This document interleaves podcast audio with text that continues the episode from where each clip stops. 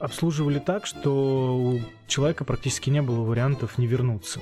То есть, э, как, как я люблю выражаться, то есть 8 из 10 оставались, и двое не приходили, просто один, потому что здесь был проездом, а второй, ну, скорее всего, попал под химический дождь, и у него теперь нет необходимости стричься. Всем привет, друзья! Это очередной выпуск подкаста «В гостях у Каца», где я, Евгений Кац, беседую с воронежцами, которые, на мой взгляд, формируют имидж нашего города. Иногда я люблю делать логические подводочки, и это как раз тот случай. Потому что имидж — это непосредственно внешний вид, и внешний вид включает в себя прическу, Поэтому сегодня у меня в гостях Илья Селиванюк, а, владелец и директор воронежского барбершопа Чоп-Чоп. Ну, точнее, не воронежского барбершопа, это всероссийская франшиза, и в Воронеже обладает... Она даже мировая, да. Мировая франшиза. Добрый день, Илья. Привет, Жень. А, вообще, очень модная тема. Мы с тобой, как обладатели бород, не могли не встретиться рано или поздно. Да, естественно. Вот. А, и мода это, она прям как-то стремительно развивалась лет 5-6 назад, и пока не угасает, слава богу, пока не надо придумать ничего нового, но расскажи все же, как ты вообще к этому пришел. Почему чоп-чоп, почему барбершоп в целом? Ну, у меня достаточно, так скажем, банальная история, она называется «Вдохновился».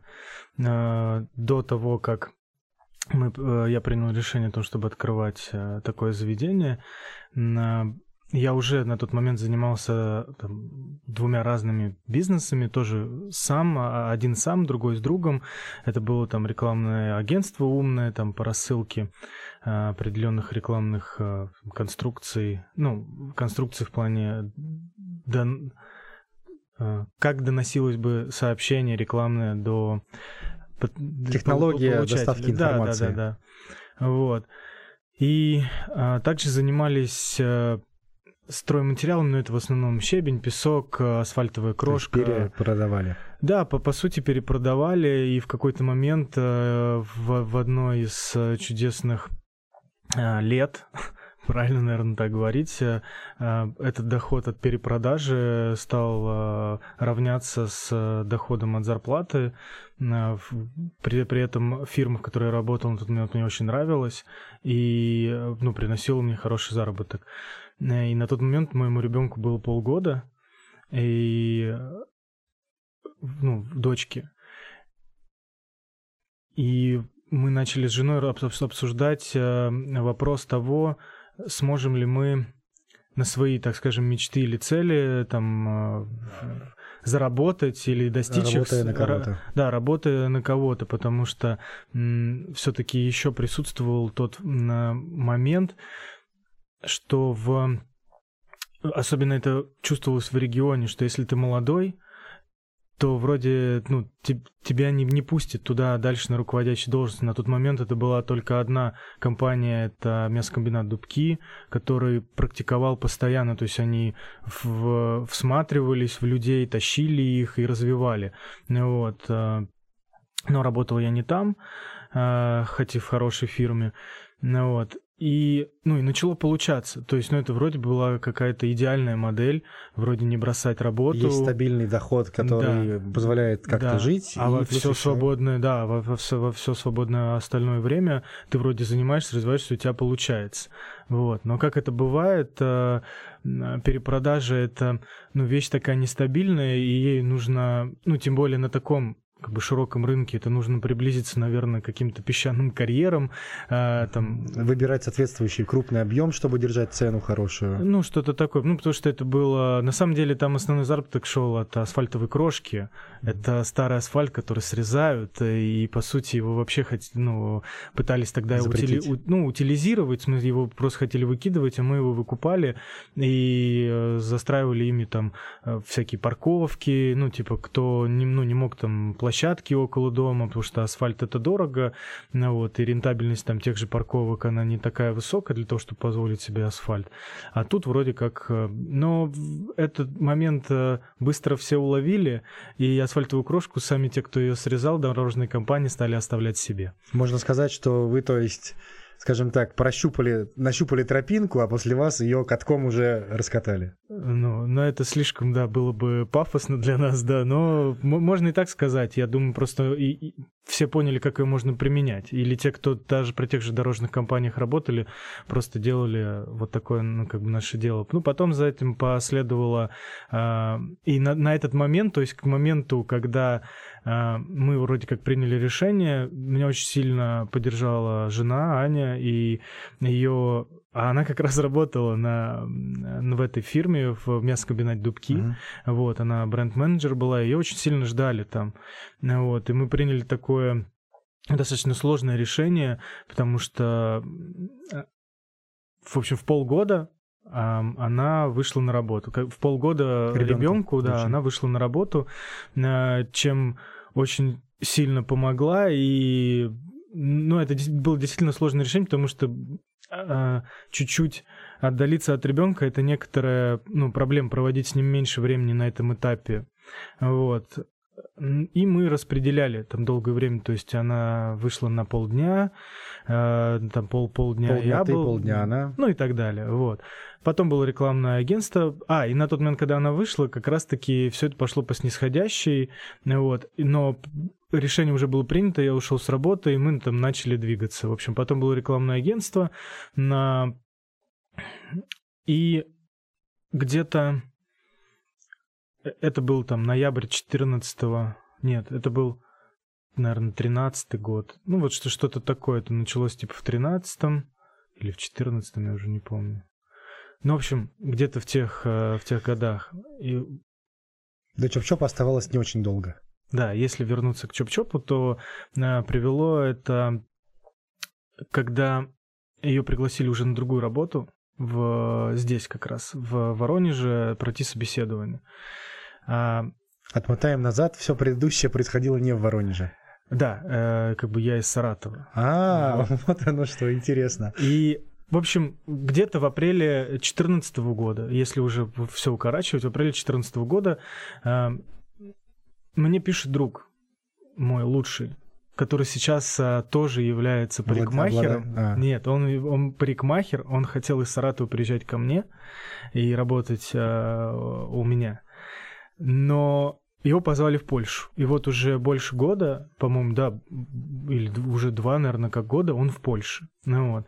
В общем, типа Чоп-Чоп объединяет и продвигает, можно так сказать. И он мне, как раз он мне пишет, а, а, видел мужская парикмахерская, типа стрижка за тогда там она стоила 1200, типа и, ну, с такими смайликами, мол, то вот это да, там, мужики какие там, лощенные стали, там, 1200, что там, золотыми ножницами стригут. Вот. И странно, когда отматываешь назад, я не, э, не типа такой, ну да, там вообще какая-то э, ерунда, там, или посмеялся. Я полез и начал смотреть. И, и на тот момент было, ну, не так а, просто с деньгами, а стрижка достаточно дорогая. Я стригся все время за 300-350 рублей. Mm-hmm. Вот как сейчас помню, по-моему, ее звали Татьяна. По-моему. И все было хорошо. Э, нет, ну, как бы, как оказалось, потом все было нехорошо. Вот, что, что меня как бы и привело. То есть я пришел в... На тот момент это был Чоп-Чоп Саратов, и, ну, просто вдохновился. Хотя также отматывая, я не был обслужен э, в плане именно мастером, то есть это мастер был как, не какой-то типа филигранный, который, хотя он был самый из них опытный э, и востребованный, но... Из тех, которые были на тот из тех, момент которые были, и он до сих пор очень крут, востребованный и так далее. Но э, не могу сказать, что он в меня попал, и я бы у него остался стричься. Но э, вот это вот когда это не просто парикмахерская, а что-то больше, да, вот это мы же часто слышим эту фразу на чуть больше, чем стрижка, чуть больше, чем расческа, автомобиль или вообще любой то товар. То есть атмосфера, общение, какой-то дух. Да, да, то есть в принципе на тот момент, как вид выглядело внутри парикмахерская, это уже был какой-то произвело фурор, хотя, ну, сейчас же понимаешь, что это ну, ничего необычного. И достаточно все просто я так понимаю, что и это где-то достали, да, то есть это где-то в 90-х затерялось, э, что мужчина должен как-то выглядеть нормально, ухаживать за собой, да, то есть смотришь на фотографию своего деда, у него всегда платочек, расческа, там чистая обувь, обязательно уложенные волосы, это вот при этом он работал на Россельмаше на, на заводе, и, ну, даже на, когда он служил э, на военно-морском флоте, то есть он, они все равно выглядели все хорошо, красиво красиво, это было привито, то есть это как, не знаю, чистые руки, постриженные ногти, то есть это должно быть, то есть если ты мужчина, это не значит, что ты должен быть... Похож на обезьяну. Ну, не, да, даже дело не вот просто какой-то, как я не знаю. Слесарь, который не... только что вышел с работы. Да, да, при, который... При всем уважении к слесарям. При всем уважении к слесарям. И, и ну, я очень сильно как бы удивился, а, и мне это прям понравилось. Я сходил где-то около двух, двух или трех раз, но это как-то вот просто во мне осталось. А потом э, нас, э, точнее Аню, мою жену, пригласили сюда на собеседование, и в итоге попросили ее здесь отстажироваться месяц. Но так как я на тот момент был в свободном плавании, и вот это рекламное агентство позволяло мне... Э, Дистанционно. В любом, в любому городу в России предоставлять данную услугу, то есть я, наоборот, как расценил это возможность расширения. Да. И, ну, что достаточно как бы неплохо получилось. И проживя здесь месяц, э, нам очень понравилось. Эм, ну, как-то так вышло. И я помню этот момент, когда мы выезжаем уже обратно, месяц прошел, и нам нужно возвращаться в Саратов. Мы сидим в машине, отъезжаем, э, нам тогда снимали э, организацию квартиру от Антонова Овсиенко, и я говорю, я просмотрел, я увидел, я понял, что они предоставляют эксклюзив, и в Саратове он есть. А из миллионников оставался на тот момент только Ростов и Воронеж. А я говорю, Ань, слушай, а давай, может быть, попробуем, откроем. И она на меня повернулась и сказала, только давай делать сразу. И мы начали делать. Ну вот, а, что самое забавное, начали мы делать это в а, сентябре месяце 2014 года, для, ну, и это был ну, пик кризиса начался. То да, есть... когда валюты пошли вверх, рубль вниз. Да, и мы на тот момент там нужно было продать квартиру для того, чтобы заручиться, ну, вот этой как бы... Стартовать. Финансами, да продавали собственную квартиру, она продавалась, ну, достаточно как бы быстро, но нам казалось тогда, что медленно, то есть месяц где-то приблизительно, вот. И все, все то, что мы планировали, какие деньги, да, то есть они выросли, то есть процентов на 30 минимум сметы выросло, а то если там не на 40 или на 50 процентов, потому что, как мы знаем, в России практически ничего не производится, все это да, заграничное, все и все в валюте. Вот, на тот момент тем более, все, все выставляли в валюте. Ну вот, ну, в декабре месяце 2014 года я приехал в Воронеж, прожил месяц в хостелах для того, чтобы там найти помещение. Ну вот. Э, а в январе мы уже начали ремонт. Э, сначала на причем, Комиссаржевской. Да, прямо на Комиссаржевской. Это э, причем очень забавно, что сейчас просто интересно, это не забавно, это интересно, что когда мы забирали помещение, мы забирали часть помещения. То есть, если ты знаешь, э, да, да, ты знаешь, у да. нас это большое. У нас было то помещение слева, более маленькое. Да. Ну вот. А, оно, а как сейчас ты знаешь, сейчас оно, оно, оно все наше. удвоилось, да, еще там, если вниз спуститься, там целая система да. помещений у вас, школа. Да, все, все в таком духе. И ну, в общем, вот так вот мы по большому счету начали э, с помощью какого-то какой-то дерзости, наверное. Да, это и... прям как кинематографическая история, когда ты поворачиваешься к жене, говоришь, давай попробуем, она говорит, только давай сразу делать, прям это такой яркий момент, сильный очень. Да, причем было непонятно, потому что когда первый раз, я не зря сказал о том, что когда я первый раз пошел в ЧОП, я не сказал жене, сколько стоит стрижка. Это не классическая у нас как бы там история или семья, где там жена контролирует какие-то расходы или еще что-то. Просто есть определенные условия в тот момент, где э, 1200 э, за стрижку была... Э, не совсем логичной тратой да. Именно, именно так. И вот когда она узнала, она немножко так удивилась, удивилась да, мягко скажем так. Она удивилась, сказала, я, конечно, все понимаю, Илья, но это разве не слишком? И я говорю, да ты не понимаешь, там вот так, там что-то наливают, там так разговаривают, там такие все что-то красивые, модные, пространство, мне говорят привет, протягивают руку, ну вот, я не стесняюсь рассказать, как меня надо постричь, вот, а рядом не сидят женщины и не обсуждают своих мужиков а, в, в, по, по, по, по, mm-hmm. в процессе и покраски, покраски. ну вот. Ну, то есть э, я удивился еще тому, что я продолжил ходить же. То есть, это вопреки. Да, да, да, вопреки всем, всем событиям, этому финансовому состоянию. Но, как и потом оказалось, это просто элементарная переоценка ценностей, когда ты понимаешь, за что ты платишь. И ты видишь разницу, потому что я до сих пор э, знаю людей с э, достаточным количеством которые могут себе очень легко позволить, допустим, наши цены, нашу услугу, э, но в их системе координат это как ну что-то удивительное, не удивительное, да, то есть ты можешь пойти в Макдональдсе поесть плохой какой-то еды и ну неплохой, как правильно сказать, нездоровый. Не самый полезный. Не самый полезный, да, но при этом ты можешь потратить 800-900 рублей, и это вот в тебя ушло, и, как мы знаем, да, потом выходит, и uh-huh. ничего из этого хорошего как бы не получается. А здесь вроде как стрижка — это то, что, ну, ты месяц к минимум ходишь, это, это твоя какая-то визитная карточка, это твое лицо, это то, как тебя люди воспринимают, ощущают, и то, как воспринимаешь, ощущаешь себя ты. И, ну, казалось бы, но вот э, людям либо не важно, ли, ну, да, данная не... данный момент, да, он либо не важен, либо не интересен, и вот они до сих пор как бы не видят в этом определенной ценности, потому что я также знаю людей, которые по большому счету не должны себе позволять, но как раз-таки на Ходят. таких обедах и ужинах они экономят для того, чтобы, а, ну, как-то улучшить качество своей жизни. А, действительно, ну, потому что все же мы к чему-то идем, да, через, ну, покупая машину какую-то получше, потом еще получше, не потому что нас не устраивает, mm. она же ездит, как да, да, они все ездят. от точки А до точки Б доводит, довозит, но это позволяет тебе постоянно вот так вот, ты сам себя подталкиваешь вверх, ну, для того, чтобы тебе было что-то интересно, и, ну, в общем, чтобы ты развивался. Ну, вот.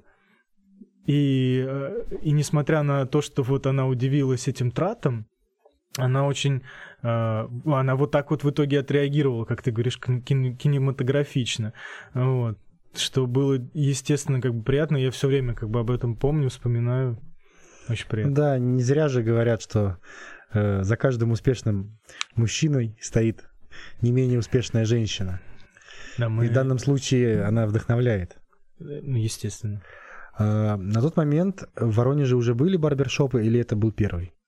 На тот момент, э, я знаю, был Мистер Райт, э, был Бойкат, и на тот момент открывался Дарвин. Э, точнее, он открылся где-то на месяца 3-4 раньше нас. А, я как раз когда жил здесь в хостелах, э, он в декабре в конце открывался. На тот момент он позиционировался как, ну, как барбершоп. Ну, вот просто они себя не ограничивали в плане того, кто там работает. Э, там мальчики, девочки. Э, они как-то более там, расширены, ну, и они в, в такое, как бы, косметического консультанта еще такого. То есть у них была сфера чуть более размытая, чем просто мужская парикмахерская. Да, да. Там был очень приятный, хороший интерьер. Э, ребята, которые на тот момент ими занимались, тоже вот были, ну, похожи, скорее всего, на меня. Там один фотограф, другой я не помню кто. Э, ну, именно по, по должности, ой, там, чем он тогда mm-hmm. еще параллельно занимался. Вот. Но это было достаточно такое, как бы яркое, интересное пространство. Ну, вот, а, То есть аудитория в Воронеже, грубо говоря, уже знала, что такое барбершоп, что такое мужская Что-то, что-то, да, они уже как бы щупали. Я помню точно свои ощущения, что когда мы открывались, я думал, боже мой, у их уже два или три, куда же мы? Вот, э, просто мы, просто мы не знали. На заднем фоне жена такая, делать, делать, делать. Да, да, да, и это достаточно любопытно, потому что сейчас я такой думаю, Четыре это немного. Да. Их сейчас много. Но э, дело все в том, что если даже говорить про моду, э, на эти заведения. Мне изначально хотелось э, создать такое заведение, знаешь, о котором говорят там, как в Италиях, вот этой барберии там какой-то уже 100, там 12 лет. Семейный бизнес. Типа того, но мне просто хотелось создать такое заведение, не которое живет от моды до моды, а которое...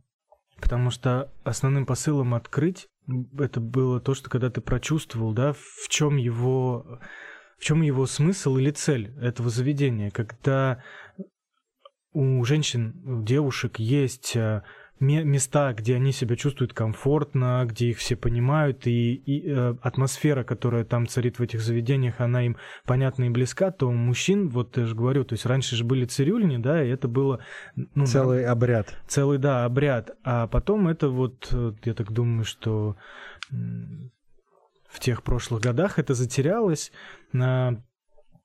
и у мужчин не стало такого места. Ну, по большому счету, то есть, если мы говорим обширно, то есть, наверное, были какие-то похожие места, но вот так глобально, и ты все время был, э, то есть тебе либо нужно было пойти в дорогую какую-то парикмахерскую, где тебя особо не спрашивали, потому что там слишком высокого ранга мастера, и они мастера, сами знают, что делать. Да, и они «я так вижу» говорили, а в, там, где подешевле э, и подоступнее, то там просто говорили «не вертись», и, возможно, давали тебе леща. Ну, это так, естественно, утрировано, но ты все время оборачивался, да, на то ты, может быть, и хотел бы сказать, что меня постригите, постригите как Джастина Тимберлейка, но э, ты все время боялся осуждения или э, то, чтобы тебя оценивали. Типа... Не дай бог бы подумали бы, что ты какой-то не такой, раз ты... Как кого, кого тебя подстричь? Да, кого?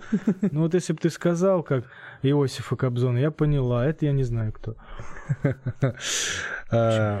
Поэтому хотелось, да, я просто, чтобы за- закончить мысль, что хотелось создать такое место, которое будет именно решать вот этот э, вопрос и проблему, потому что стрижка это всегда э, интимно и волнительно, так скажем. То есть э, очень, очень важно, очень большинство людей очень скрупулезно относятся к, к своим волосам, ну, к своим стрижкам. Конечно, да, найти нужного мастера, потому что я думаю, ни для кого не открою секрет, что большинство людей, наверное, ходит к одному и тому же мастеру, как правило. А, не всегда так. Очень, э, ну так скажем, вас мастера-профессионалы, они закрепляют за собой ну, э, аудиторию клиентов. Аудиторию, да, э, клиентов. Есть прослойка людей, там какой-то процентаж, которые просто понимают, что ага, вот это заведение, я тут уже был, тут все хорошо. Стандарт и качества мне, Да, есть. стандарт качества есть, и они понимает, что его постригут хорошо, в любом случае. Просто кто-то ему нравится, все, все равно у каждого мастера есть свой стиль. И как ни крути. То есть аккуратно тебя могут постричь оба мастера, но эти стрижки будут отличаться все равно. Да, один уложит глиной, другой как-то по-другому, и вот. Да, например. ну, естественно, основная там суть не в укладке, по большому ну, счету, а именно в форме, в там сведениях и так далее, но в целом да. И как-то так. На момент, когда ты открывал Чоп-Чоп, насколько ты вообще разбирался именно в материальной части? Вот в процессе стрички ты сейчас сказал слово «сведение», и сразу у меня родился вопрос. В материальной части, на самом деле, э, видать, тяга к прекрасному, там, к, возможно, к моде, каким-то вещам э, помогла мне очень быстро втянуться. То есть из-за просто собственного видения и понимания, что вот так красиво. красиво, хорошо, качественно, а вот так нет, а, просто, как это говорится, по, по наитию, а, позволило мне очень быстро влиться и понять, что же действительно такое хорошо, а что, что не очень, что такое качество в данной сфере, где его как бы и нет. Вот, потому что мы когда нач... потому что в принципе, когда я мечтал э, на тот момент мечтал или вообще думал о том, как будет выглядеть мое заведение, я все время всегда себе представлял, что это не только стрижки, то есть это всегда будет история про образы, то есть э, когда человек приходит и просит не просто стрижку, а когда его видят, ну, по крайней мере, я все время и до сих пор стараюсь это привить мастерам, о том, чтобы они смотрели на человека полностью и предлагали ему какую-то полную картину. То есть они не оценивали только вот эту часть, да, угу. от, от макушки до подбородка, которая видна у них в зеркале, а то, чтобы они вообще понимали, кто они, как они выглядят, как одеваются, куда ходят. И от этого тоже строили свои м, предложения по тому, как подстричь э, или там создать какую-то форму человеку. А насколько вообще, как ты выбирал, какое-то будет заведение свое собственное, либо франшиза? Потому что, как мы уже говорили, Чоп-Чоп — это франшиза. Да, а, Чоп-Чоп — это франшиза. На тот момент все достаточно решилось быстро, потому что это будет, ну, как бы хороший старт, потому что тебе дадут, ну, много знаний, и это все ускорит процесс.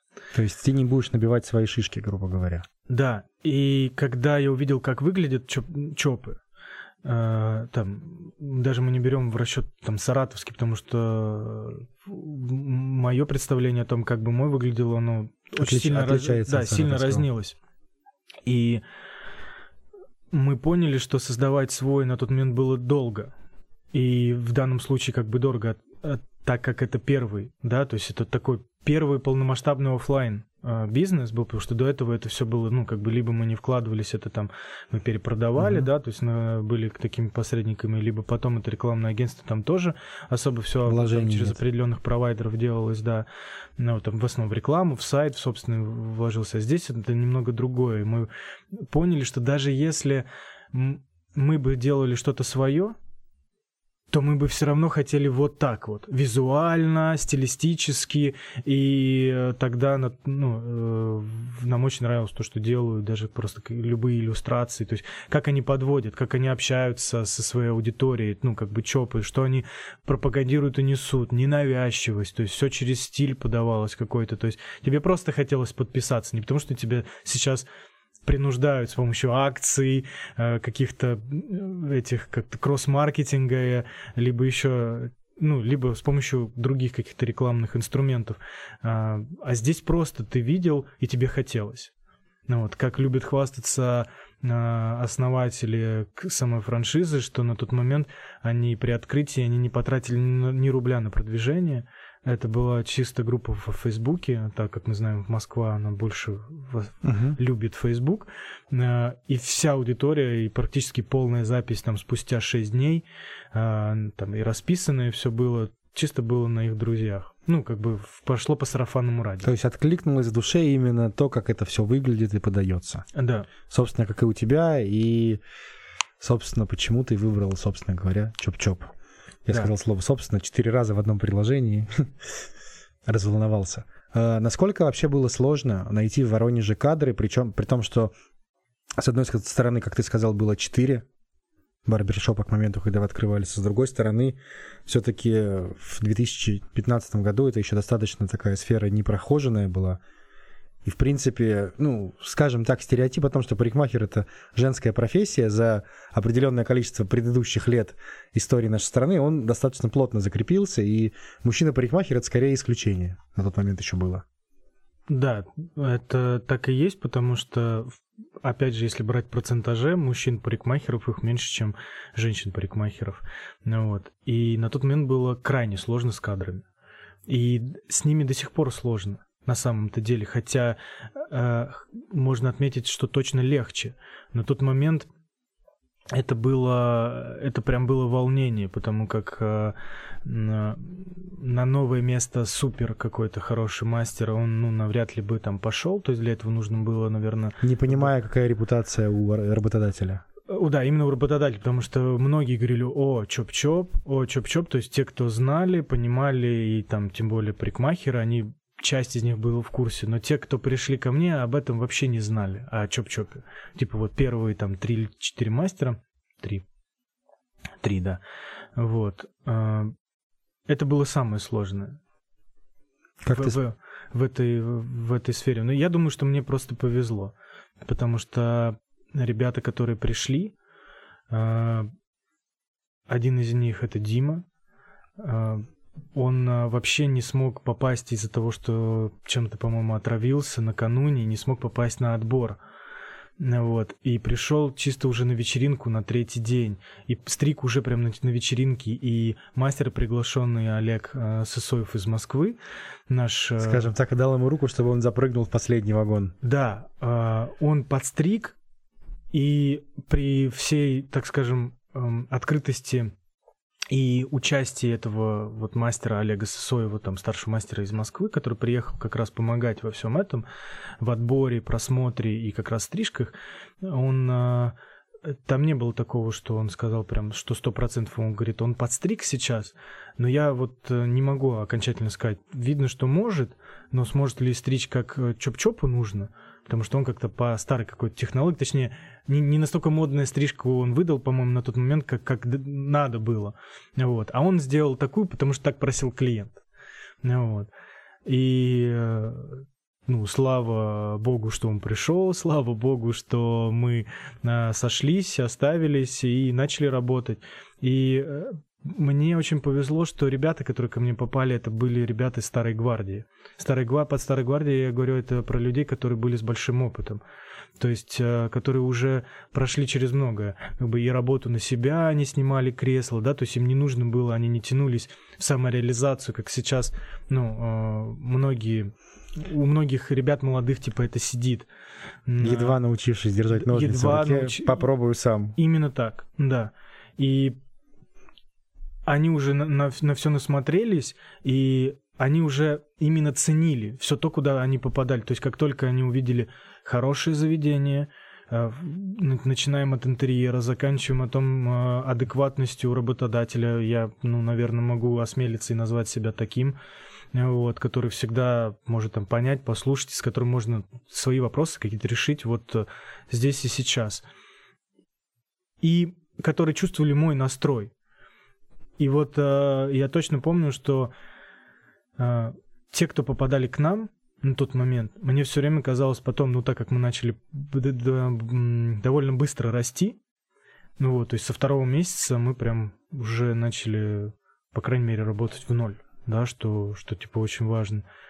Потому что эти ребята, они понимали, что, что это за профессия, что это за ремесло, ну, эти мастера. Дима, Коля, этот момент Саша был, Uh, они, а, они понимали, что, что это такое, и что у них не было рефлексии насчет того, что быстрее, быстрее, скорее, скорее. Они понимали, что это выжидательное ремесло, где ты... Uh... Накапливаешь, как в институте работаешь на зачетку, да. а потом зачетка работает на тебя. Именно так. Потому что из десяти к нам зашедших, мне тогда казалось, что они работали в таком, в таком ажиотаже, они так, так клиента обслуживали, при этом у них сохранилось это, то есть э, это никак не меняется у них спустя года, то есть э, есть у них база собственная, да, там большая запись или нет ее, они все равно работают вот с упоением, так. Каждый клиент уникален да. и, и ценен. Именно так. И вот они э, обслуживали так, что у человека практически не было вариантов не вернуться. То есть, э, как, как я люблю выражаться, то есть 8 из 10 оставались, и двое не приходили. Просто один, потому что здесь был проездом, а второй, ну, скорее всего, попал под химический дождь, и у него теперь нет необходимости стричься. Начинали вы... Сколько было кресел? Вот в половине помещения от того, что Поставили 4, угу. И потом буквально год, наверное, прошел.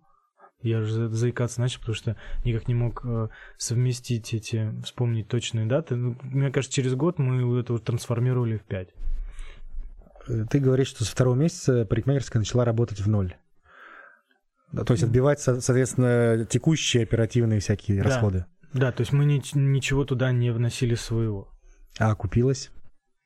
Я не считал э, это как меня это не я это говорю не для того, чтобы скрыть какие-то цифры, а, потом, или там не говорить или утаивать, потому что я, правда, типа этим не занимался, это как и хорошо, как и, ну, так и плохо.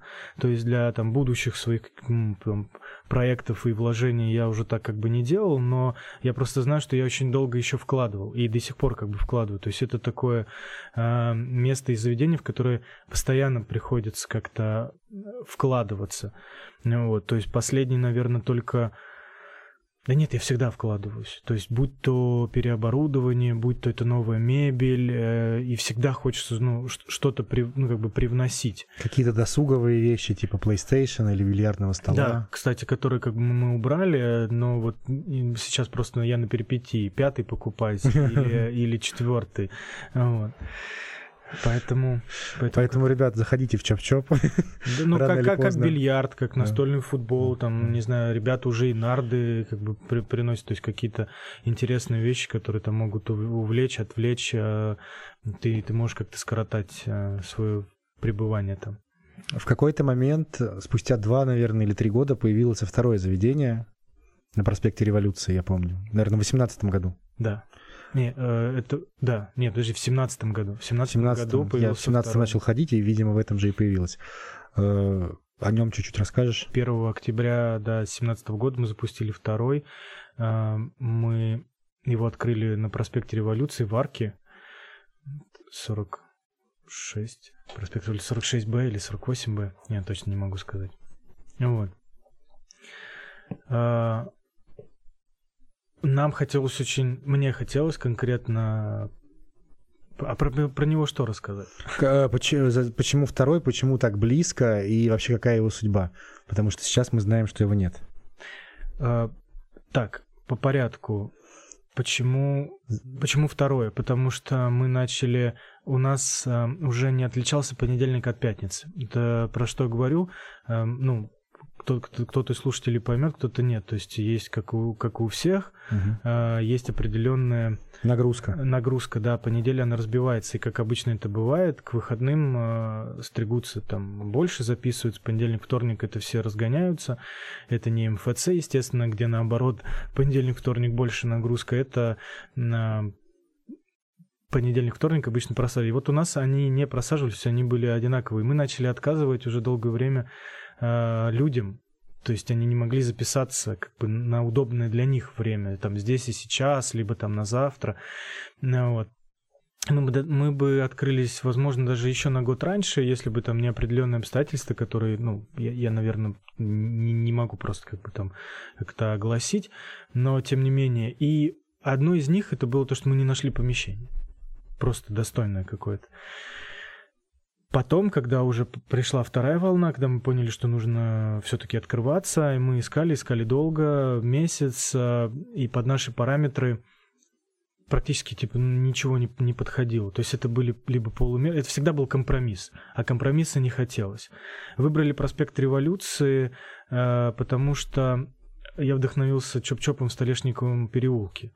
Как это один из самых, по-моему, это самый большой сейчас и а, был и остается самым большим чоп-чопом, и он всегда был очень атмосферным. Он как раз э, находился вот в этом, в этой арке, в которую проходишь, но я не учел того момента, что в Москве в арке проходимость больше, чем у нас на проспекте революции. революции. Вот. И это была такая как бы утопия. Но то, что там понравилось, это собственная площадка, на которой мы даже баскетбольные турниры проводили, вечеринки. И там не было жилого фонда практически, то есть мы бы... Никому не мешали. Ну, бы, да, все наши планы никому бы не мешали из э, постоянно живущих там. И мы его...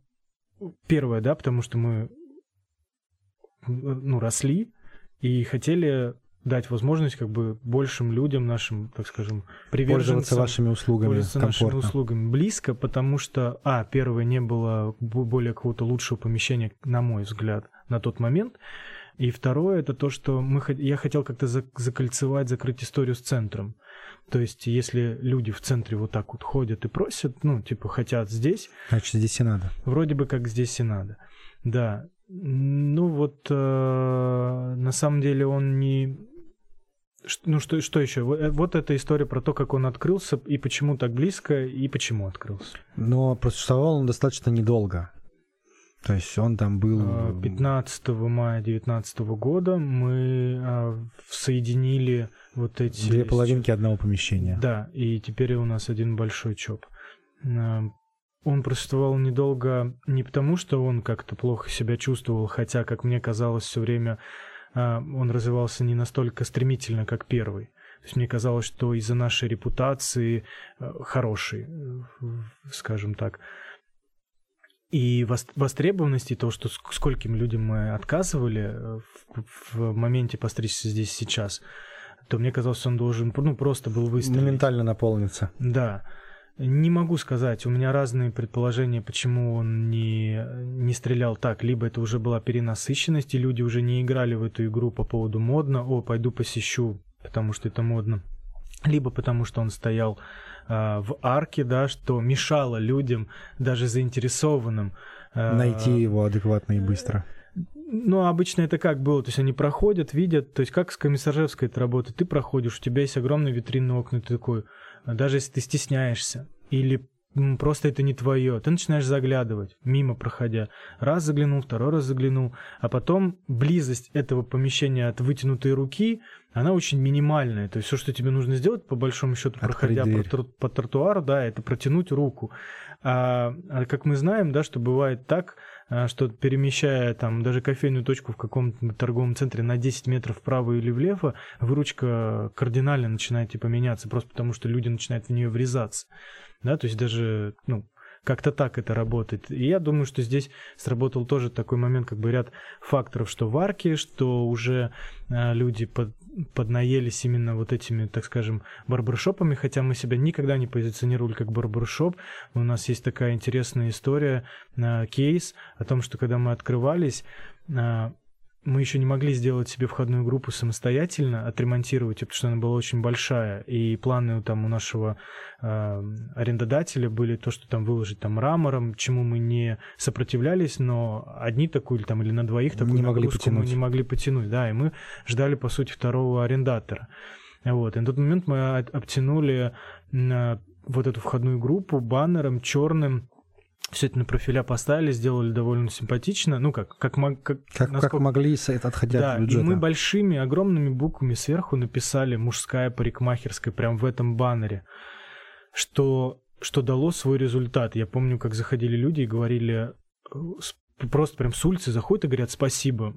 Я как сейчас помню, мы стоим, а за что спасибо? Ну, то, что вы нормально назвали. Не, не вот барбершоп этим... непонятный какой-то. Да, но тут-то спустя время мы, это уже стало именно нарицательно, и мы с этим как бы не боремся. Как хотите, так и называйте, лишь бы вы были довольны, оставались, да, так, нашими услугами. Вот. А, но на тот момент мы прям, ну, четко проговаривали вслух, да, чтобы мы таким образом, наверное, расширяли аудиторию и давали понять, кто же мы все-таки на самом деле и что у нас тут происходит. Потому что это же очень часто а, происходит несостыковка, не происходит корреляция корреляции между брендами, когда ты смотришь, думаешь, так, они молоко возят или это все-таки авиабилеты. Ну, то есть, очень э, могут непонятно завернуть, лишь бы какие-то свои амбиции, да, там, вот мне так нравится, да. И поэтому мы решили вот так вот, хотя мы очень сильно переживали, кстати, на этот счет, но вот, как оказалось, э, ну, напрасно, и это сработало. Вторая часть, это мы разговаривали с тобой про проспект революции, да. насыщенность барбершопами и так далее. В итоге э, он, скажем так, не дал того эффекта, который ты планировал, хотя... Да, но он стал развиваться, он просто стал развиваться э, потихоньку, но верно, как-то медленно, но Наверно. верно. Ну вот. И э, мы соединились не потому, что... Или там уехали с проспекта революции. То есть, естественно, мы всегда это оправдывали тем, что... Как это правильно сказать? При переезде, да, мы всегда говорили о том, что ну, там будет проходимость лучше, там видимость будет лучше и так далее. Но переехали мы, потому что ну, просто понимали, наверное, что вот так это как-то будет более законченная история. И так как мы это уже знаем помещений, там и вас много, там знают, и вас там ждут. Многое, да, там было. И даже можно сказать, что там уже образовался такой некий кластер мужской красоты и ухода за собой, потому что под боком у вас переехали соседи примерно в это же время, мне кажется. Какие? Ну, если ставить лицом к ЧОПу, слева будет еще одна мужская А, да, да, да, да, да, да. Вот. Мы, по-моему, да, мы это сделали, а потом они начали, по-моему, вот где-то спустя полгода начали эти движения. Самсон оттуда съехал, канцелярский да, магазин, да. и начали ребята как бы туда вставать. Какие у вас отношения с конкурентами, раз мы затронули эту тему? А, ну вот, допустим, с э, двумя, я, я предпочитаю, наверное, говорить... Коллеги. Коллеги по цеху, да, ну, достаточно, норм... они, они нормальные. Я вот так, я не знаю, насколько это вообще может охарактеризовать наши отношения, но как минимум с двумя мы можем созвониться э, и там что-то обсудить. Ну вот, э, там даже во время пандемии, там до пандемии мы советовались, кто, как, когда планирует закрываться. То есть даже, даже так абсолютно нормальный. То есть... Открытие дверь в дверь. А, ну, естественно, что там а, греха таить, меня это как-то волновало а, каким-то образом. То есть мне вроде было там, ну, не, непонятно. Непонятно, зачем так делать. Зачем так делать, вот. Но там, у каждого человека есть на то свои как бы причины, там свои думки, а, и в любом случае нужно выбирать позицию, то, что как бы главное, чтобы всем хватало. Время расставит на свои места все. Ну вот. В просто, итоге... просто я буду заниматься, да, своим делом, как и делал до этого, а люди пускай занимаются своим делом. В, в итоге как это вообще сыграло на выручку, скажем так? Во вообще никак не могу отследить э, ни в плюс, ни в минус, э, потому как они переезжали, э, они закрыли Одну... закрылись на проспекте революции, революции, как раз-таки переехали туда. То есть они переехали собственной базы мастеров, собственной базы клиентов. То mm-hmm. есть ну, наверное, если бы их не было, к нам бы с улицы заходило больше, да, там, людей, скорее всего, просто вот потому что мы там одни. В первый да? раз обращающихся, да? Да, первый раз обращающихся, но они уже заехали собственной как бы базой, собственными мастерами, поэтому, ну, как-то так. А за время существования Чоп-Чопа, это уже 6 лет, если я правильно все посчитал. Да, в апреле месяц был. Э, будет 6 лет. Э, рынок очень сильно поменялся, кто-то приходил, уходил. Даже те же самые соседи, которые заехали в соседнюю дверь, они поменяли вывеску. То есть они теперь ну называются... Под, под, под другим названием. Да, под другим названием. И очень много открывается э, барбершопов, именно барбершопов, которые себя так позиционируют, и существуют достаточно недолго, насколько я понимаю. То есть все-таки можно сказать, что это высококонкурентный, непростой рынок, он завязан на том, что люди, как мне кажется, э, вот с кальянами, с кальянными точнее, был же момент, когда это стало прям какой-то супер модой, и каждый уважающий себя какой-то человек считал своим долгом. Попробуй открыть. открыть. Попробовать открыть кальянную. И все думали, что очень многие, причем даже в тех, кто владеет франшизами ЧОПа, в других городах тоже сталкивались с такими как бы моментами. То есть я слышал эти истории о том, что э, человек вдруг считал, что ему ничего, ну, что ему нужно будет один раз в месяц, вот он откроет, и потом ему придется всего лишь один раз в месяц приходить и снимать свои деньги, денежки, угу. любимые. И уходить. А, и уходить. Это вообще не про бизнес-история, вот. не про какой, наверное. В, ну, мне кажется, как какой-то есть, но его... Ну, если у тебя очень... там нефтяная вышка, может быть, наверное. Но э, вот эта вот ошибка людей, то есть которые или, или попробовать, или люди, которые в этом, ну, у них есть другой, более какой-то крупный или прибыльный, или маржинальный бизнес, и они почему-то тоже считали как бы своим долгом как бы это попробовать. То есть я не говорю сейчас только про Воронеж, я говорю вообще в принципе, потому как это какой-то уже, ну, такая волна пошла, а я точно помню изначально вообще свой посыл, типа при открытии, я просто понял, чем хочу вдруг заниматься, то есть отчаянно, так скажем, потому что для меня всегда была история не только про стрижки, там, не только про то, что мужчинам а, некомфортно, да, потому что одна из а, у меня была такая же причина открытия, как у одного из основателей, когда он понимал, что а, а просто я, а мне негде, негде стричься, мне, мне негде, мне некомфортно, а там, где я стригусь, мне некомфортно, я не могу рассказать, как я хочу, я боюсь, как на меня посмотрят, как меня оценят, что мне скажут, что обо мне подумают, это всегда вот проходило через это, то есть было бы такое место, при этом это не надуманно, это не типа человек какой-то там неуверенный в себе, это то, что ты энергетически славливаешь э, с того, кто тебя стрижет, да, то есть как он как бы к тебе относится, к твоим каким-то пожеланиям. Он либо там ухмыляется, ну, э, это все равно считывается. То есть если человек ничего тебе не говорит, это не значит, что он ничего не хочет не сказать этим. тебе, да. Что он ничего не хочет сказать этим. И э, здесь, здесь то же самое, что люди э, прям, ну, как бы считали, что все, я открыл, и будут приходить за деньгами. Но это не та история. И это ни, ни разу не легко, потому что тут несколько вещей. Это кадры, это сервис. Естественно, основной кадры, который мы стали взращивать просто самостоятельно. Устав От... искать на стороне. Уст, устав э, не, не просто искать, а их было мало. Были такие персонажи, которые были достаточно востребованы где-то у себя и стригли за меньшие деньги, но они боялись перейти. То есть, опять же, люди старой закалки, они более на стабильности, так скажем, ориентированы, ориентированы и им сложнее. Вот э, есть прям на моем примере там два или три человека прям собственной базой, которые стригут в каком-то месте, там стрижка стоит 600 или 700 рублей, и, э, и он может стричь все общается там как вообще гуру там с людьми. И, казалось бы, он должен знать свою ценность, но по какой-то причине вдруг он э, говорит, не-не-не-не, там, а чё, как, мои ребята-то не смогут за 1400 там стричься. Там. Перестанут ходить, Перестанут сменят ходить. меня. Ну, что-то в этом роде. Э, Действительно, наверное, самая большая проблема в Воронеже — это кадры. Я, как сам являюсь работодателем, ответственно заявляю, что и даже взрастить не всегда получается, потому что человек начинает оперяться, думает, о, то, о чем мы говорили, попробую, пойду сам. Да, или э, самое, у, самое сложное у нас было это то, что люди не выдерживали. Э, я хочу сказать, что через мои э, руки, если это так можно сказать, да, то есть через вот эти встречи с собеседованиями Мгм. с желающими попасть к нам прошло очень большое количество людей. И даже э, те, ну, те, которые сейчас работают в каких-то других, тоже, ну, как у коллег, э, ребята достаточно, ну, они неплохо работают, э, но я знаю, что до сих пор они могут не уметь стричь определенные виды стрижек. А, И у нас такое случалось, что мы начинаем... а, Я никого никогда не обманываю. Когда ко мне попадает человек, и я готов его взять, типа, там, на обучение или взращивание, я всегда говорил о том, что давай, давай я тебе скажу сразу, у меня сложно. То есть э, это, это не будет просто.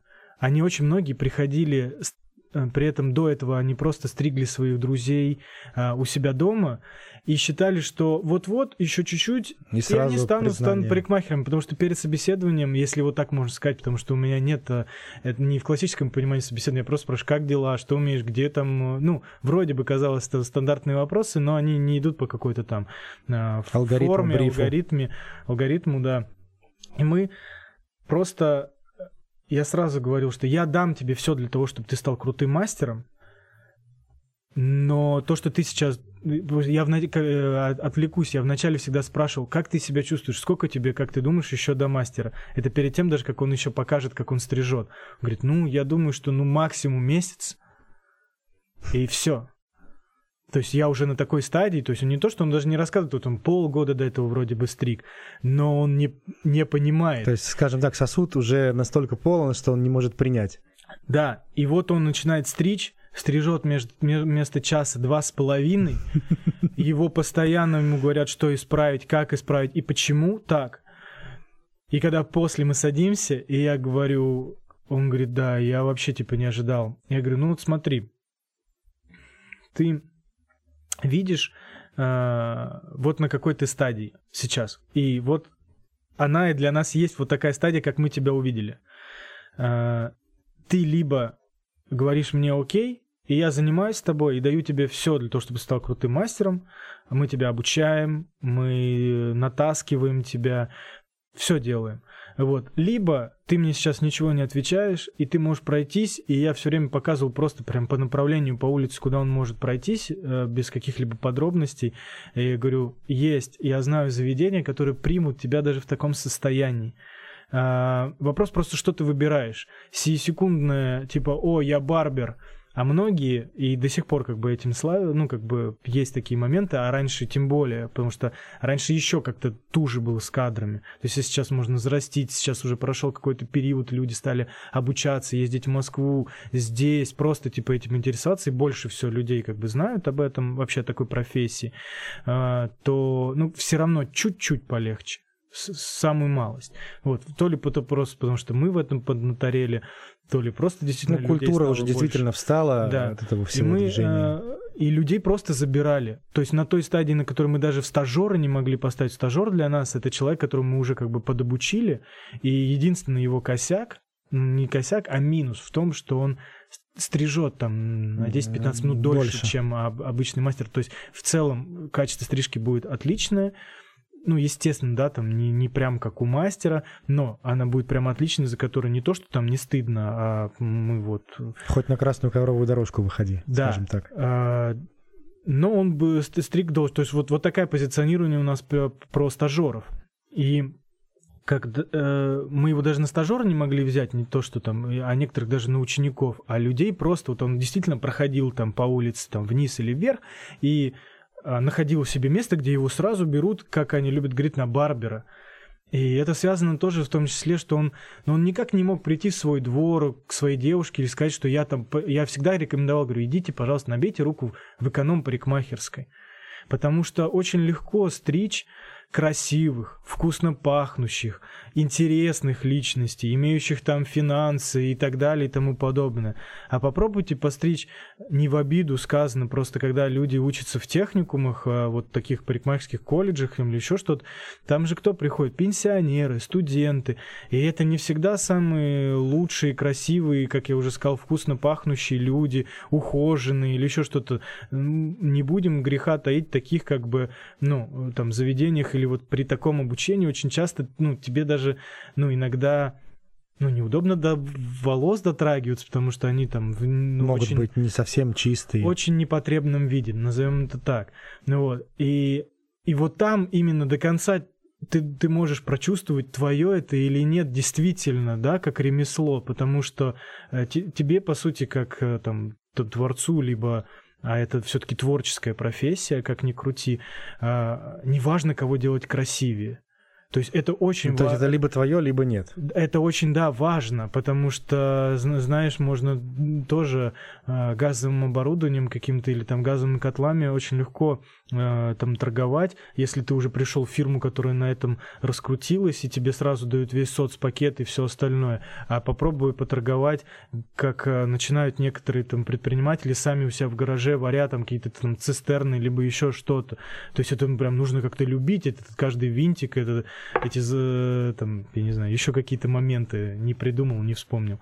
Ну вот, поэтому кадры и это очень важно вообще, вообще, в принципе, сейчас ты затронул вопрос, потому как а, не то, что в Воронеже нет кадров, они почему-то как-то так неравномерно распределяются в плане того, что а, я знаю огромное количество людей, ну, про, не, не в сфере парикмахерской, mm-hmm. которые очень крутые как специалисты, очень а, ответственные, а, я не знаю, эффективные, компетентные, которые не могут найти своего работодателя. То есть есть как будто э, рядом все блуждают хорошие работодатели и хорошие сотрудники. Но между ними какая-то огромная стена. Да, и они просто как-то через стекло вот так угу. вот вроде знают, что они где-то есть, но они как-то находятся, не находятся, либо находятся с огромным трудом.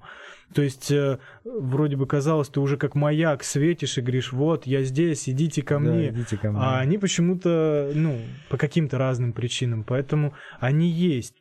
А, они как-то не могут найти, что ли, как-то хочется проложить им тропинку. Вот это, тот, кто это как-то поймет, наверное, тот затем будущее. А, кто были ваши первые клиенты?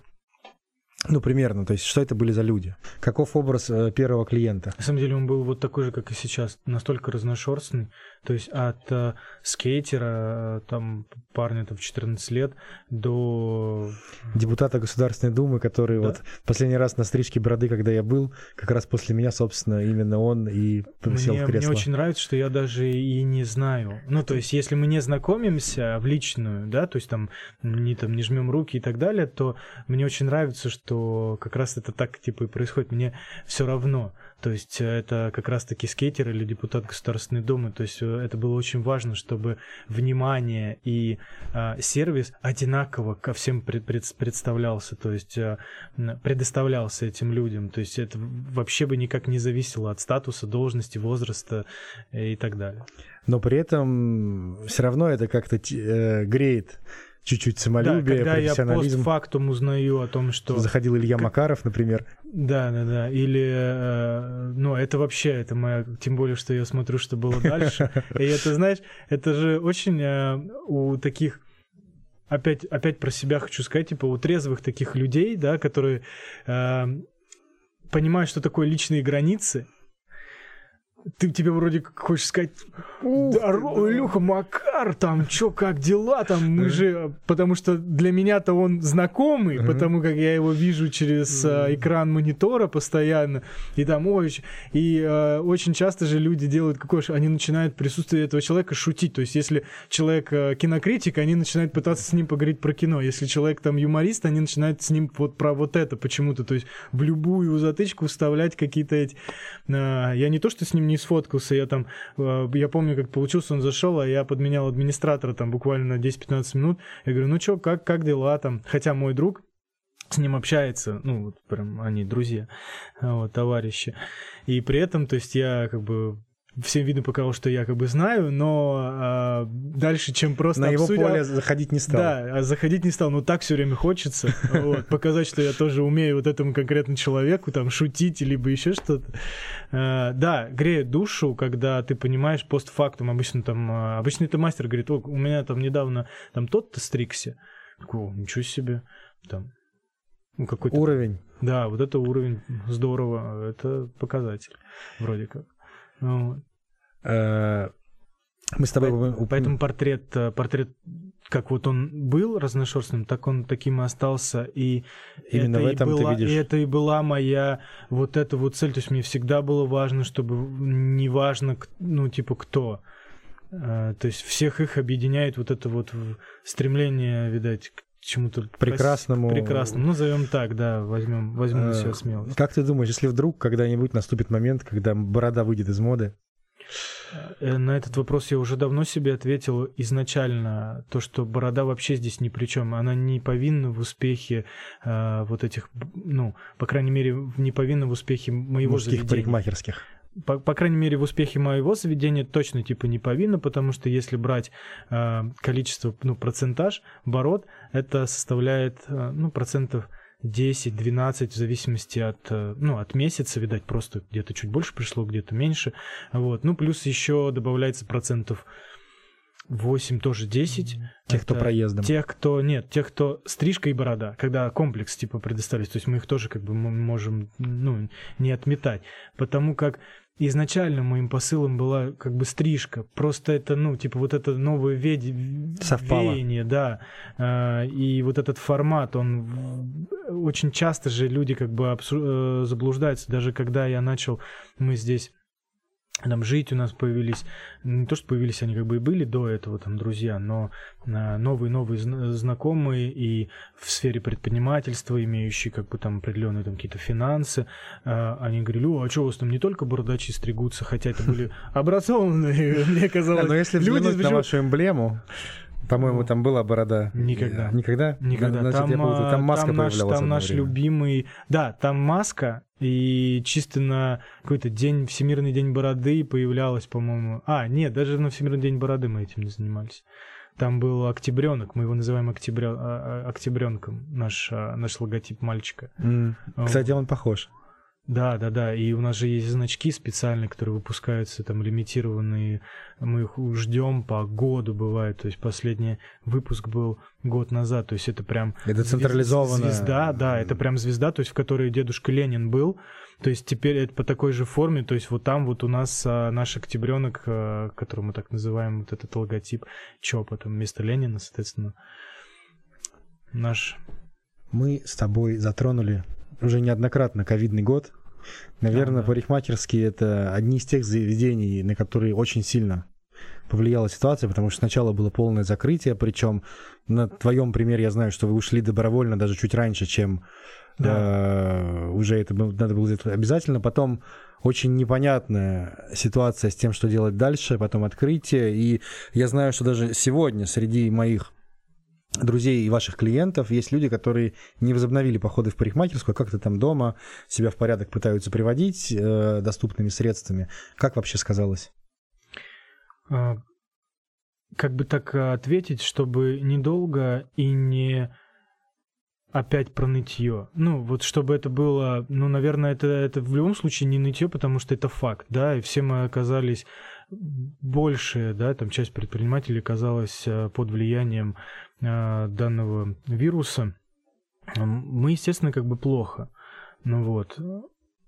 Плохо в каком плане? Что плохо закрыли, э, началось, начался спад до того, как нас, ну, официально, да, попросили всех закрыться. То есть еще в марте началось, люди, люди начали с ажиотажем разговаривать о том, когда же просто закроют. То есть это не сегодня-завтра, да, угу. вот. Но мы, как, как обычно, история нас там ничему не учит, мы всегда до последнего верим, что... Все будет хорошо. Ну, это там, а у нас будет нормально, у нас будет по-другому. Вот так вот.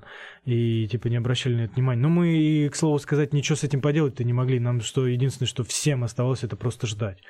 Вот. Защититься от этого никто не знал, как и до сих пор как бы не знает.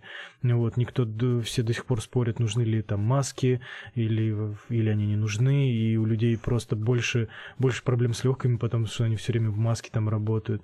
Ну, э, не об этом речь.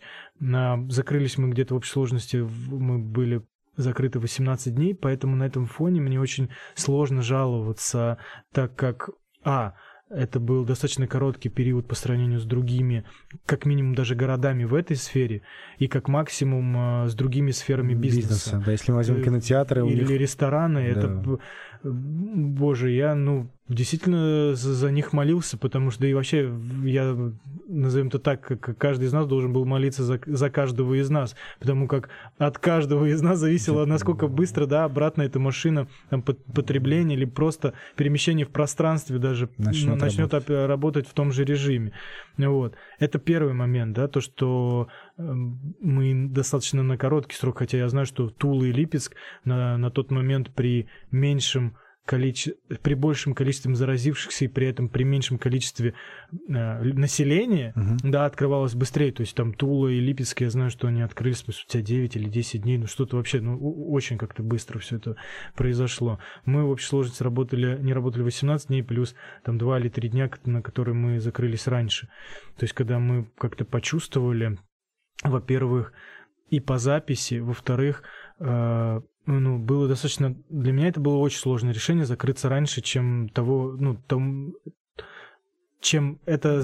Было под требованием официальным. Да, чем это было требованием официальным, потому как я почему-то вдруг решил э, проявить такую социальную ответственность. Ну, я так себе это расшифровывал, что вот и раньше раз, начнем, раз раньше я закончим. считаю себя там таким... Да, что вот именно, знаешь, вот э, из этой типа серии, что э, пока все думают, что да, я похожу погуляю. То есть сказали же там только пожилым сидеть дома, а я пойду погуляю. Ну, мне же не говорили, но было же понятно, да, что уже в рекомендациях было даже.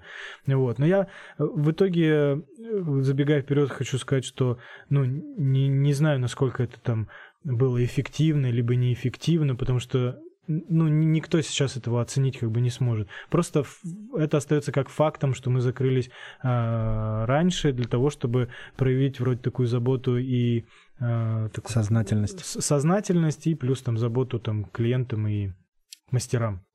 Вот. А, потому что два или три дня, которые мы закрылись, и я видел, что другие продолжают работать, и они писали о том, что ну, ничего страшного, продолжаем, ну, типа, коллеги uh-huh. по цеху. У меня очень скрежетало сердце, и я понимал, что э, переживал за неоднозначность восприятия данной как бы информации всеми мастерами. Сотрудниками. Сотрудниками, да.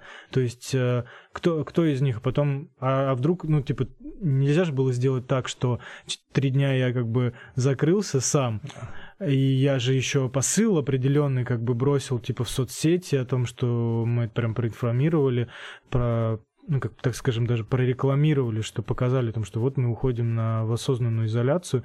Вот. А представь, если бы либо не закрыли, ну, парикмахерским продолжали бы разрешать работать, либо, ну, не знаю, закрыли бы там через 10 или там, или, или 14 дней, там, допустим, и мастера бы понимали, что они могли бы, то есть им, они, да, до этого, как бы, когда могли, и после, когда начал, ну, началась бы вот это уже по требованию, да, там, угу. изоляция. Поэтому я переживал о том, э, как, как это все типа будет развиваться. На самом деле вот это было такое как бы самое сложное. А потом начался период ожидания на самом деле, в который, э, если просто по моему опыту, ну, мастера, я поэтому я и хочу сказать, наверное, вот э, здесь как раз это интервью. Спасибо, во-первых, ребятам, они все очень достойно. Мы как бы я мы созванивались постоянно. То есть у меня прям был список, по, по которому я шел. То есть в один день я там с теми созванивался, во второй день со вторыми, в третий день с третьими, чтобы понимать, кто как бы чем дышит, кого, у кого как дела, там а, отношение к данной ситуации и все остальное. Ну вот, во-первых, спасибо ребятам большое, то, что они это очень как-то мужественно и без паники как бы все восприняли и ну, достаточно лайтово все это прошло. Вот. А второе это спасибо клиентам, которые продолжили, возобновили свои походы э, вот Проредили заросшую челку и пришли. Да, да, да, да. Вот, поэтому, что они не, не, не побоялись, потому что это очень важно. Потому что я знаю, что вот возвращаясь там к другу, который в Польше работает, у них до сих пор, то есть даже когда разрешали локдауны, убирали, люди очень как бы, неохотно как бы шли. Ну вот. Поэтому первое, спасибо мастерам, второе, спасибо клиентам и э, было, было неприятно, было волнительно, но как бы прошли. Я просто надеюсь, что... Все мы надеемся, что это дальше будет только ну, в положительной динамике как бы улучшаться ситуация с данным вирусом. Вот. Э, но все равно, насколько я понимаю, остались такие люди, которые с опаской смотрят и, как я уже говорил, не ходят в парикмахерскую не только в Польше, но и в Воронеже, если мы берем чоп-чоп. Да, да, и это показал, э, я так понимаю, вот декабрь месяц. 2020 года, потому как там действительно большое, я на своем примере могу сказать, что больш, большое количество людей не только боялись, как, ну, как раньше, а еще и болели действительно. То есть если в первой волне а, никто не мог найти Тех, знакомого, заболевших. знакомого, хотя бы знакомого, который бы болел этим действительно не, по, не просто там где-то иллюзорный, а, выдуманный, а действительно, то во второй волне... Ровно уже... наоборот все было. Да, ты не мог найти того бы, кто не болел. Действительно, это так. И в этой связи, конечно, тяжело сейчас говорить о каких-то планах, потому что никто никогда не думал, что может какая-то болезнь так сильно разъединить наш глобальный мир, закрыть авиасообщение, э, там, магазины, детские развлекательные центры и даже парикмахерские. Вот. Но тем не менее, вообще что в планах, если не секрет, э, и как ты смотришь в будущее? Не секрет. Э, мы хотим э, делать, точнее, мы уже сделали, э, развивать э, ну вот мужскую, как, как назовем так, барбершоп доступного плана. Ну, Эконом вариант. Э, эконом это всегда что-то типа с быстрострижкой. Э, это прозвучало как реклама. Uh-huh. С быстрострижкой ассоциируется, да, то есть это по 100, там, 200 рублей. Uh-huh. А здесь это барбершоп, который без того как бы сервиса там по времяпрепровождению, возможно, который без там каких-то бесплатных там лимонадов Типа, эм, легкого там какого-то алкоголя, mm-hmm. либо еще чего-то, но при этом с хорошим как бы сервисом, с продуманным интерьером, подачей, да, то есть вообще... С качественной бы... стрижкой. Да, и при этом как бы с качественной стрижкой. И уже это реализовано. Да, это уже реализовано. Я не знаю, а, а что это? Можно об этом чуть поговорить? Это парикмахерская баз. А, в... Она уже открыта в пяти столицах, торговый центр. На, на Шишкова. Я, я каждый день мимо нее вожу в школу ребенка. А, Однако. Поэтому мы очень долго ее делали. Ну, в плане даже с, как бы с нашим опытом. Наша задача была а, быть какой-то каким-то небанальным заведением. Ну, вдруг стать.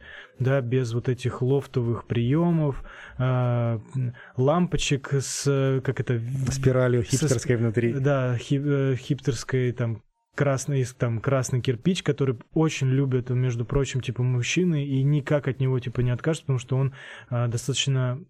Мужчине нравится, когда уютно. Вот, а такие тона, они придают а, именно Тепло уют. атмосфере. Да. Интерьера. Или там дерево, допустим, в классическом понимании, в, его классических выкрасах. Вот, поэтому мы а, ну, как нам кажется, долго реализовывали, в общем, создавали его, продумывали, а, начиная от интерьера, заканчивая там локацией, мастерами, логотипом. Логотип только мы сменили там 6, по-моему, дизайнеров или что-то такое, и уже не ожидая получить результат, мы наконец-таки получили результат, которым вообще даже не мечтали. Как это обычно и бывает. Но это уже чисто твоя история, местная. Это, это конкретная история, да, наша вот э, с женой то есть это, то есть если здесь я там с ЧОПом, да, то есть локомотив это я, который все это как бы брал, и э, делал, реализовывал и так далее, то здесь это полностью совместная работа. Никаких франшиз, ничего такого. Да, ничего такого. Слушай, вот. И то есть э, к чему это все? То, что э, чтобы такая парикмахерская могла появиться в любом районе люб, любого города, так скажем, то есть который по цене бы там, со, там соответствовало. Потому что есть много количество людей, которые за 500 а. вроде они уже как не хотят стричься, потому что это все классические салоны. А там... На 1200 пока еще не доросли. 1400, да, это, ну, как бы дорого. Они все-таки даже, да, есть определенная там возможность у человека, с которым он понимает, что даже если это так круто, я все равно не могу себе это позволить. И вот здесь как бы мы хотим охватить вот этой средней ценой, там, 700-800 рублей, ну, конкретно там у нас сейчас цена 800, ну, вот, ну, вот как-то так. То и она открылась это, именно в 2020 году. 10 э, января 2020 года. Да. А, то, то, то есть как раз еще перед пандемией. 10 января 2020 года. Значит, 21. Ой, ноября. Ноября, ноября. Все, 10 да. ноября, прости же. Вот, и это было запланировано именно так. Э, запланировано что? Открытие именно в 2020 году, в конце ноября. В Нет, мы просто начали делать. То есть, mm. к слову сказать, что так случилось, что в начале года 2020 мы четко приняли для себя решение разрабатывать это и делать. Новый сегмент рынка охватить. Но для того, чтобы это делать как бы качественно, мне нужны были, ну, мне нужен был конкретно партнер. А, так как моя супруга была на полный там день и в работе, вот, то этого, ну, как бы было сделать сложно. Это, это было сделать сложно. Вот. И она как раз перед пандемией уволилась, что достаточно, э, ну, немного комично, так как ее просили оставаться несколько раз.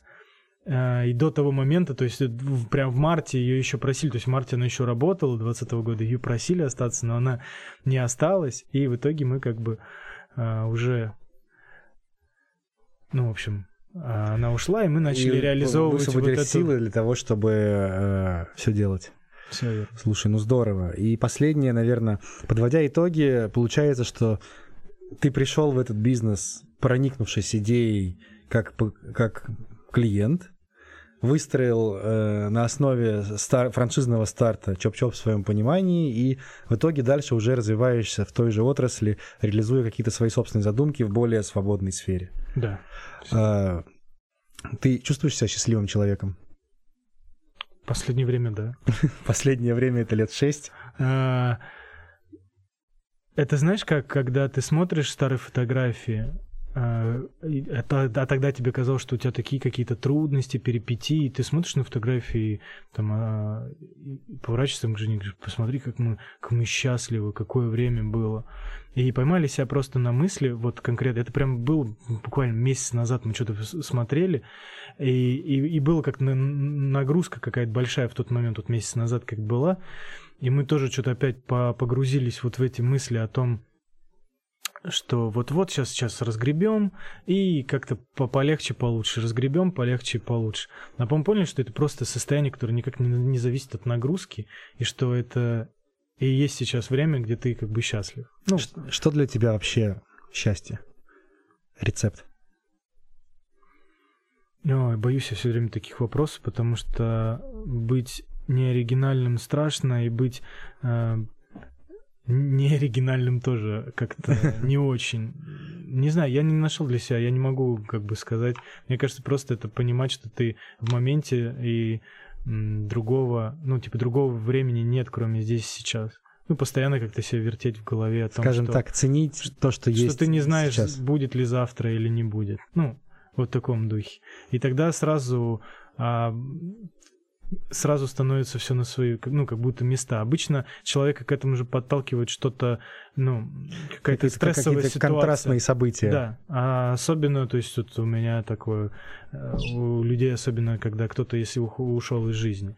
То есть, и ты понимаешь, насколько все это бренно, там какие-то твои проблемы, которые ты считал проблемами, вот, там раздражительность твоя, и почему вдруг ты перестал кайфовать от каких-то моментов, э, от которых должен вдруг отвести ребенка в школу, разве это не кайф, что ты можешь вообще типа это делать? Люди, там, которые чем-либо бо... ну то все, все, все время надо да, представлять если у них почему-то нет этой возможности. Да, а ты такой, вот мне вставать куда-то там. Поэтому думаю, что просто понимать, что вот ты здесь сейчас и другого времени нет. Слушай, я с тобой полностью согласен. Это прям золотые слова. Э, Последний вопрос, который я хотел задать. Что бы ты посоветовал людям, которые хотят как-то начать свое дело, но вот не знают, с чего поступиться, как начать, что делать? Я, кстати, думал уже над этим вопросом, чтобы можно было такого порекомендовать, но у меня нет какого-то краткого ответа. Я думаю, что все время э, нужно прислушиваться, я думаю, при, при старте к себе. Именно в том плане, что это просто сейчас стало болезнью какой-то навязчивой идеи не работать на дядю. И многие совершают ошибки, они не разобравшись в себе, не поняв, что это лишь такой поток моды, что ли, да, где как будто тебя уже скоро застремают за то, что ты не пробовал ни разу. Ну вот. И это же, ну, не так работает. Тебе нужно действительно как бы это захотеть. Или понять, что у тебя сейчас все хорошо. Ну, то есть, э, прежде чем начать, нужно убедиться в том, что это твое, и ты действительно хочешь этого, хочешь этого, горишь, и потому что получится или не получится, оно зависит вот как бы только от этого, потому что очень многие заблуждаются в том, что работа на дядю это э, это это не свобода, и что работа на себя это свобода, потому как работа на себя это ты работаешь всегда, ты работаешь круглосуточно. И а та ответственность, даже если у тебя там на работе, ты, наверное, сотрудник, у тебя есть какая-то, э, тебе нужно сдать какой-то проект, это не все равно не та ответственность, потому что все за тебя все равно там, ну, другие люди В итоге несут ответ больше, держат другие да. люди. И, и здесь то же самое, поэтому нужно сразу понять, что те люди, которые как бы э, там пойдут в бизнес, им нужно будет стать бизнесменами, и работать придется всегда. Не, не будет такого момента, где бы ты... В общем, это не так легко, как кажется, поэтому прежде чем стартануть, нужно об этом подумать с разных сторон, а не только потому, что вот надо попробовать. Ну вот. А, а если горит, то надо пробовать. Спасибо большое, Илья. Это был очень интересный, насыщенный, содержательный разговор. Я честно говоря, волновался, потому что достаточно непубличный человек, и нет примеров, э, где ты общаешься с кем-то, даешь интервью, но то, как получилось, это было очень здорово. А, всем нашим слушателям я напоминаю, что чтобы оставаться в курсе и послушать именно этот выпуск и все остальные выпуски подкаста «В гостях у Каца», необходимо подписаться на подкаст на удобные подкаст-площадки, будь то Apple подкаст, Google подкаст, Spotify, CastBox, Яндекс Музыка или любые другие, где вы найдете мой подкаст. Оставляйте оценки, рассказывайте друзьям, будьте в курсе, потому что мы все вместе делаем Воронеж таким, какой он есть, и слушая моих гостей, вы можете узнать много нового и интересного. Спасибо большое, Илья. Спасибо, Жень, что пригласил. Всего доброго, друзья. Пока-пока.